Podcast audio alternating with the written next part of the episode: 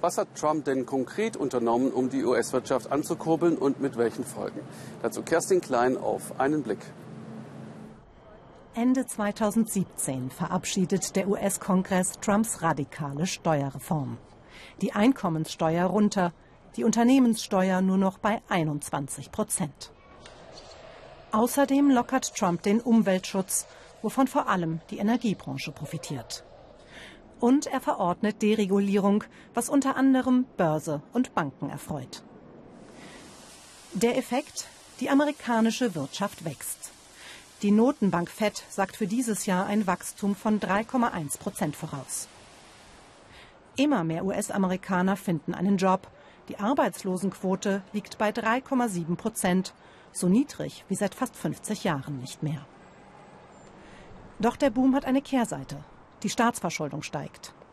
Nach IWF-Schätzung in den kommenden fünf Jahren auf 117 Prozent des Bruttoinlandsprodukts gegen den Trend praktisch aller anderen Industrienationen. Nur 50 Meter entfernt vom Weißen Haus stehe ich jetzt hier mit Stefan Niemann, unserem Studioleiter in Washington. Stefan, die Wirtschaft brummt. Wie viel Anteil hat Trump daran?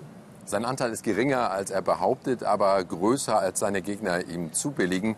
Der Wirtschaft ging es schon über Jahre gut, aber er hat nochmal für neuen Schwung gesorgt, für Optimismus auch. Er hat ja die Banken und Börsen von der Leine gelassen und die Arbeitslosenquote ist auf einem Rekordtief, das muss man sagen, wenn auch nicht alle Jobs, die da jetzt geschaffen werden, qualifiziert und hoch bezahlt sind. Ist das jetzt sowas wie ein Zuckerschock, kurz und heftig, oder bleibt das? Darüber streiten die Experten. Fakt ist, dass Trump Schulden macht, um Geld in die Wirtschaft zu pumpen. Fakt ist, dass er für Verunsicherung auf den Märkten sorgt über die Diskussion Schutzzölle. Aber äh, das Infrastrukturprogramm fehlt vor allem, das die Experten brauchen, um Nachhaltigkeit nachzuweisen. Es kann also sein, dass es doch ein Strohfeuer ist und dass wir schon im nächsten Jahr mit einer Rezession rechnen müssen. Aber Wirtschaft, Wahlversprechen eingelöst. Gab es noch andere? Es gab viele, die er eingelöst hat. Seine Anhänger sind vor allem stolz und zufrieden, dass er zwei erzkonservative Männer zu Richtern am obersten Gericht gemacht hat hat am Supreme Court. Die sind auf Lebenszeit gewählt und werden den Kurs dieses Landes im gesellschaftlichen Klima, also auf Lebenszeit, konservativ prägen. Das rechnen sie ihm hoch an und dass er die Flüchtlingszahlen und die Zahlen von legalen wie illegalen Einwanderern konsequent runterfährt. Von uns aus betrachtet wirkt das immer ziemlich chaotisch im und ums Weiße Haus. Steckt dahinter Strategie?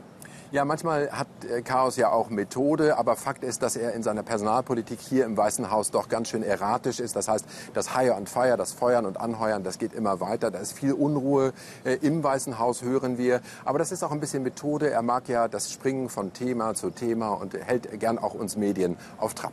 Und bleibt keine Schlagzeile für jemand anderen übrig. Danke, Stefan.